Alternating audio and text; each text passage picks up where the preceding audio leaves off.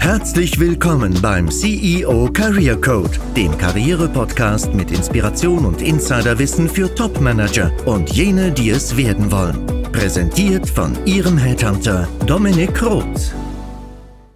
Herzlich willkommen zurück beim CEO Career Code. Wir sprechen heute über das Thema Karriere und in dieser Podcast-Folge würde ich Ihnen gerne ein Phänomen näher bringen, das sich in der Jobsuche zu einer heimtückischen Falle manifestiert, da es sehr latent vorhanden ist und ehrlich gesagt auch niemand darüber spricht. Sie sind davon betroffen, wenn Sie als Führungskraft auf Top-Level oder auf der Ebene unter der Geschäftsführung positioniert sind und sich beruflich neu orientieren. Dieses Phänomen wird den meisten Managern überhaupt nicht und den wenigsten erst sehr spät im Zuge ihres Bewerbungs- und Neuorientierungsprozesses bewusst. Daher halte ich es für wichtig, dass wir es mal ansprechen. Wenn Sie sich mal an die Anfangsphase Ihrer Berufslaufbahn zurückerinnern und sich überlegen, was Sie seitdem alles gelernt haben, werden Sie mir bei folgender Behauptung recht geben. Um unternehmensintern Karriere zu machen, also aufzusteigen, ist es förderlich und auch zwingend notwendig, sich weitere Kompetenzen fernab des eigenen Home Turfs, also der eigenen ursprünglichen Fachexpertise anzueignen. Beispielsweise Jemand, der im technischen Vertrieb startete, ist ähm, angehalten, für die Vertriebsleitung auch strategisch und stärker konzeptionell arbeiten zu können, Führungskompetenz aufzuweisen, etc. und sich eben nicht nur mit Produktspezifikationen auszukennen und äh, man entfernt sich dementsprechend sukzessive auch von der eigentlichen, vielleicht fachlichen Ausbildung. Ebenso betrifft diese Weiterentwicklung auch Fachexperten im Bau oder im Softwareumfeld. Das ist nahezu in jeder Branche eine Realität. Meistens sind es also generalistische Managementkompetenzen, die man sich aneignen muss, um sich weiterzuentwickeln. Ist man dann, jetzt mal ganz reißerisch gesprochen, an der Unternehmensspitze angekommen, ist man meistens sehr weit weg von der ursprünglichen Fachexpertise. Die Tätigkeit, die man dann innehat, ist auch eine ganz andere. Man entwickelt Strategien und delegiert die Operationalisierung, also die Umsetzung dieser Strategien und Konzepte dann an ein Team oder an eine Abteilung. Dadurch, dass man sehr viel Verantwortung trägt, ist man auch mit einer hohen Entscheidungsmacht ausgestattet. So viel dazu. Wir machen jetzt mal einen Szenenwechsel. Wenn man sich als Führungskraft aus der Geschäftsführung mit strategischen Kompetenzen und generalistischen Profil auf Jobsuche begibt, verläuft es sich mit der eigenen Macht diametral. Denn im Arbeitsmarkt sind Generalisten weniger gefragt als Spezialisten und Fachexperten. Daher fühlen sich viele Manager auf Jobsuche mit ihrem generalistischen Profil maximal ohnmächtig. Ich fasse diese Ambivalenz nochmal kurz in einen prägnanten Satz. Das, was mich unternehmensintern aufsteigen lässt, also die Aneignung von strategischen Schlüsselkompetenzen und mir eine gewisse Macht verleiht, macht mich zunehmend zu einem Generalisten und auf Jobsuche zu jemandem, der ohnmächtig ist. Und dieser Switch der Macht in den verschiedenen Situationen, unternehmensintern und in der Situation auf Jobsuche, nenne ich Executive Power Paradoxon. Im Arbeitsmarkt zeichnet sich ab, dass die Geschäftsführungsebenen der Unternehmen auch in einer vergleichsweise hohen Frequenz im Verhältnis zu Fachpositionen neu besetzt werden, da es auch mehrere Stolpersteine gibt für beispielsweise CEOs, also deren Verträge laufen aus. Die Altersgrenzen werden erreicht durch eine hohe Seniorität, die wir in den oberen Etagen antreffen.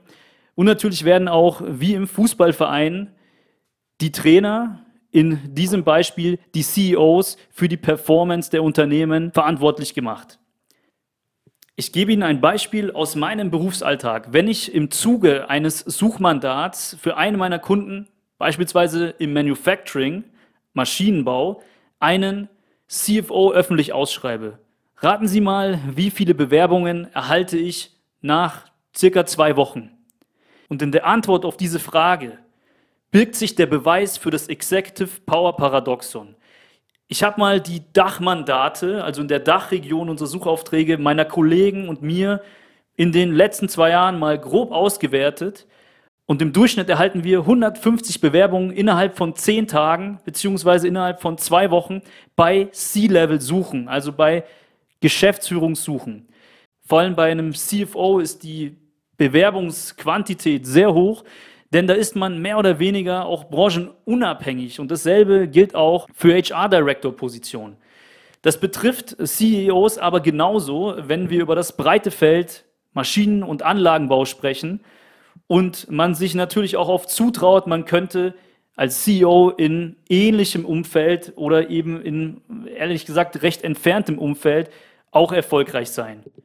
Maybe, ja, aber wenn wir den gesamten Markt scannen und dann den Kanal der Stellenausschreibung als, einen, als eine Quelle nutzen, haben wir als Personalberater, die mit der Vorselektion von Profilen betraut sind, oft die Qual der Wahl. Und auch wenn man vielen Bewerbern auf Basis der strategischen Schlüsselkompetenzen, die sie aufweisen, diesen CEO-Posten zutrauen würde, ist man doch angehalten, wirklich diesen klaren Plug-and-Play-Kandidaten zu identifizieren. Ein kleiner Side-Fact äh, vielleicht noch an der Stelle. Obwohl wir so, eine, so ein großes Bewerberaufkommen haben, werden solche C-Level-Mandate meistens schon durch einen strukturierten Research und durch das Vehikel der Direktansprache besetzt. Und es liegt eben daran, dass Unternehmen diese Art von Plug-and-Play-Kandidat fordern. Also jemand, der in einem möglichst nahen Umfeld genau das Problem schon mal gelöst hat, mit dem wir als Unternehmen jetzt konfrontiert sind. Was heißt das jetzt für Sie als Manager auf Jobsuche? Also wie gehen Sie mit dem Executive Power Paradoxon um? Die einfache und kurze Antwort lautet, Sie müssen wieder in eine Art Expertenposition gelangen. Würden Sie denn bei einer operativ zu behandelnden Knieverletzung denjenigen Orthopäden aufsuchen, der von Daumen bis C alles behandelt, oder denjenigen, der im Jahr 150 Knie-OPs vollzieht und bei allen anderen Wehwehchen auf seine Kollegen verweist? Die Lösung lautet daher für mich als generalistischen Manager, der sich neu orientieren möchte, ich muss mich positionieren und zwar bevor ich mich an die Bewerbungsunterlagen mache. Klingt logisch, tun aber wenige und das erkenne ich an den Standardbewerbungen, die ich jeden Tag als Headhunter bekomme, aus denen hervorgeht, dass jemand mal im Maschinenbau gearbeitet hat, aber sich auch in der Softwarebranche einen Job vorstellen kann und auch im Zuge der, der offenen Stellenausschreibungen ähm, merke ich es auch daran, dass die Bewerbungen nicht an den Kontext der Position angeglichen sind. Wie geht das also, sich zu positionieren? Sie sollten sich ein paar Stunden Zeit nehmen und wirklich intensiv reflektieren. In meinen nebenberuflichen Karrierecoachings, die ich anbiete, empfehle ich immer so eine Art Tool, die einer SWOT-Analyse nahe kommt. Also Sie sollten Ihre Stärken, Chancen, Schwächen und Risiken gemäß Ihrer bisherigen Erfahrung herausarbeiten. Und dabei gilt eins, unbedingt auf Hard Skills erst konzentrieren und Soft Skills zunächst vernachlässigen. Jeder behauptet nämlich von sich, dass er ein guter Manager ist, der Leute mitnehmen kann oder eine gute Führungskraft ist. Und damit haben sie kein Alleinstellungsmerkmal. Ein Arbeitgeber ist an konkreten Track Records interessiert. Also in welcher Situation waren sie und was haben sie getan und was war das Ergebnis beziehungsweise idealerweise der Erfolg ihres Tuns. Und das ist die Definition eines Track Records. Ganz konkret, fachlich orientiert. Ein Arbeitgeber kauft sich nämlich Sicherheit ein, die durch messbare Fakten vermittelt wird. Persönlichkeit ist zwar immer erforderlich und äh, ist auch wirklich wesentlich für den Erfolg, davon bin ich tief überzeugt. Aber für viele ist dieses Thema Persönlichkeit sehr schwer greifbar. Daher orientiert man sich zunächst an Hard Facts und Hard Skills. Sie kennen selbst aus Ihrer Verantwortung als Führungskraft. Warum erzähle ich Ihnen das überhaupt? Sie laden immer die Person zum Forschungsgespräch ein, die auf dem CV erstmal den besten fachlichen Eindruck machen. Soweit zum Bereich der Stärken in dieser SWOT-Analyse. Es gilt natürlich auch als nächstes konkret Chancen für sich gemäß seiner Stärken zu recherchieren.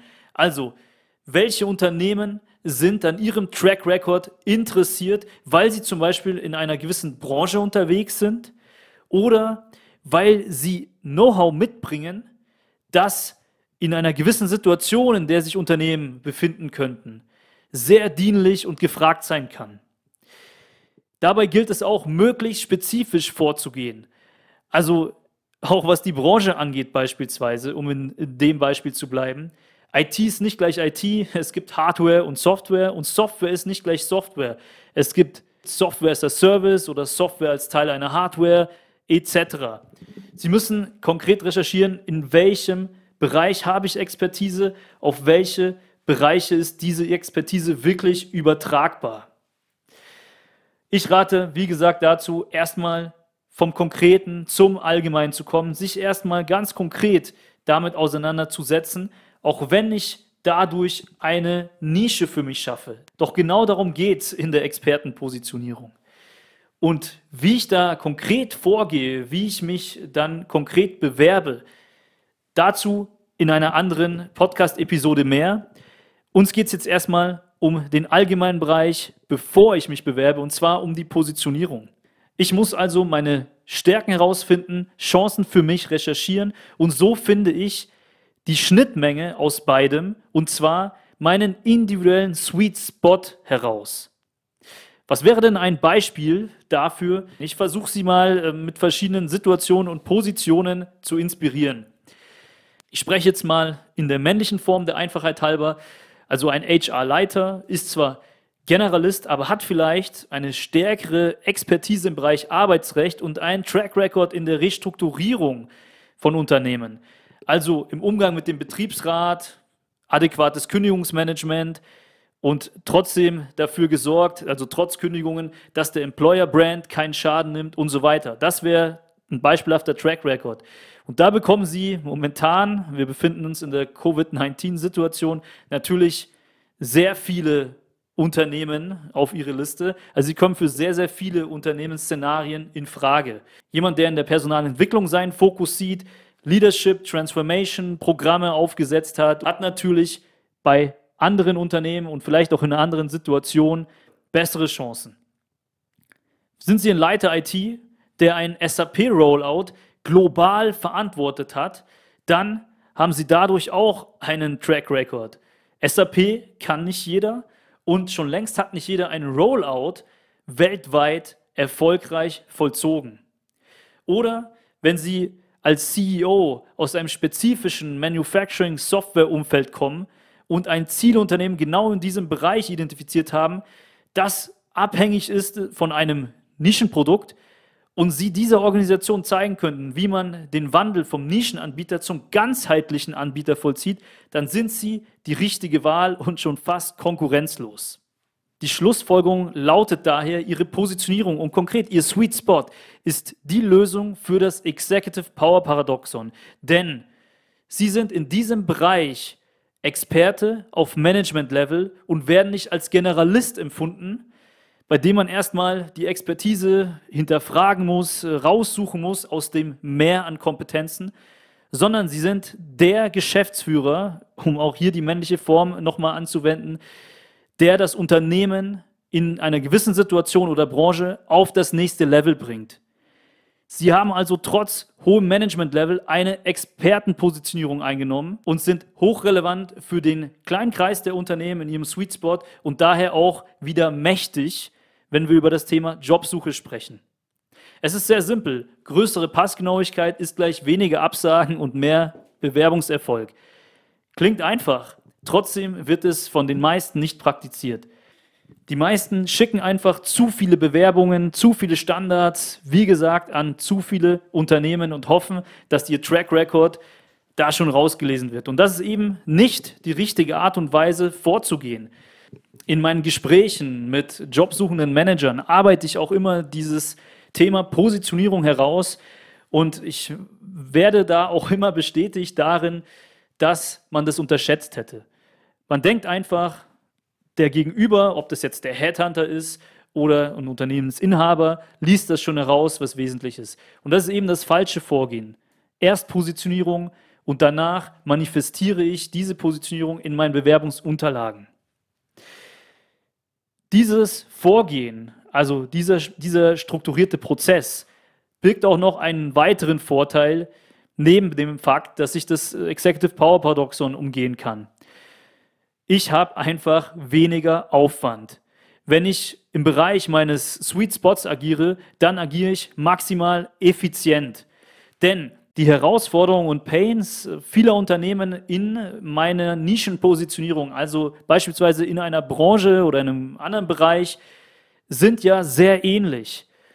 Und ich muss mich ja nicht wie für eine Bewerbung in einem anderen Umfeld immer wieder neu erfinden, also das Rad immer wieder neu erfinden, sondern ich kann vieles aus meinen Unterlagen, also meinen Track Record, der relevant ist, immer wieder replizieren. Das bedeutet, ich schreibe erstens weniger Bewerbungen und zweitens wirklich zielgerichtete, in denen ich sehr viel inhaltlich auch übernehmen kann. Das ist nur ein Nebeneffekt einer guten Positionierung, aber auch nicht zu unterschätzen. Ich hoffe, dass ich mit dieser Podcast-Episode Sie zu einer Positionierungsarbeit anregen konnte, idealerweise schon bevor Sie in der Situation der Neuorientierung sind, beziehungsweise dann, wenn Sie auch darüber nachdenken, dass eine Bewerbungsphase bald anstehen könnte. Es freut mich, wenn Sie aus dieser Episode nützlichen Input für sich ziehen konnten.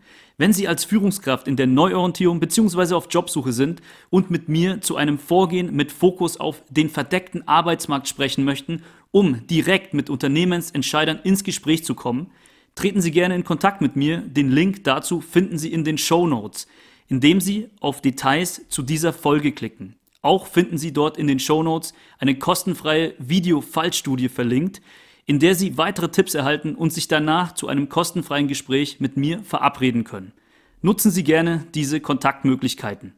In jedem Fall rate ich Ihnen aber dazu, den Podcast zu abonnieren, um zukünftige Inhalte nicht zu verpassen, denn wir beleuchten Karriere auf einer ganzheitlichen Ebene mit Content, den Sie in der Klarheit und Transparenz nicht woanders finden werden. Ich freue mich darauf, Ihr Dominik Roth.